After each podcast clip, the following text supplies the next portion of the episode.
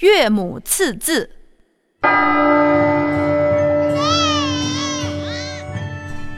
在北宋时期，河南省安阳市汤阴县的一家农户里，传出了一声声清脆的婴儿哭声。哎呦，恭喜岳家娘子，是个小伙子呢！岳家相公，母子平安。瞧，您家娘子给你生了个大胖小子。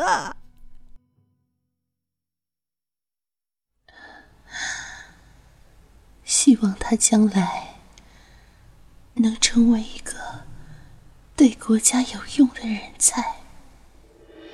那么，给他取这个名字呢？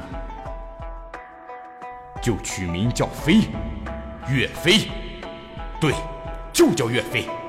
字就叫彭举，希望他以后能够像大鸟一样展翅高飞。随着时间一天天的过去，岳飞长成了一个饱读兵书又武艺精湛的小伙子。彭举，你过来。母亲，孩子，现在国难当头。你从小饱读兵书，练习武艺，如今也已经二十四岁了，有没有什么打算？到前线杀敌，精忠报国，为国家报仇雪耻。好孩子，你永远不能忘记忠君爱国、报效国家。孩儿不会忘记，也不敢忘记。孩儿正决定去参军。上战场去赶走那些侵略国家的金人。为了让你铭记，母亲决定将“精忠报国”四字刻在你的背脊上。你时刻背负着他们，为国为民尽忠。请母亲下针。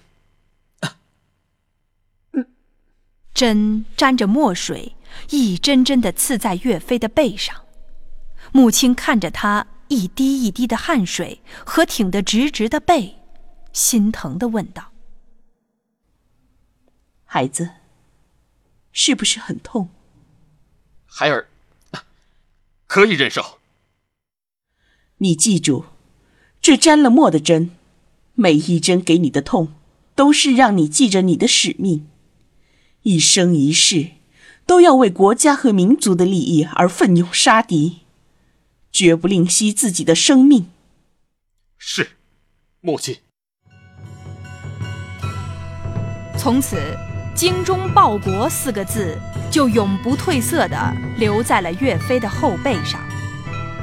母亲的鼓舞激励着岳飞，孝顺的岳飞从不敢忘记母亲的教诲。这四个字。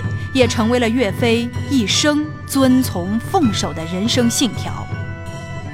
很多年来，岳飞精忠报国、慷慨悲壮的动人故事，一直在我国人民中间广为流传。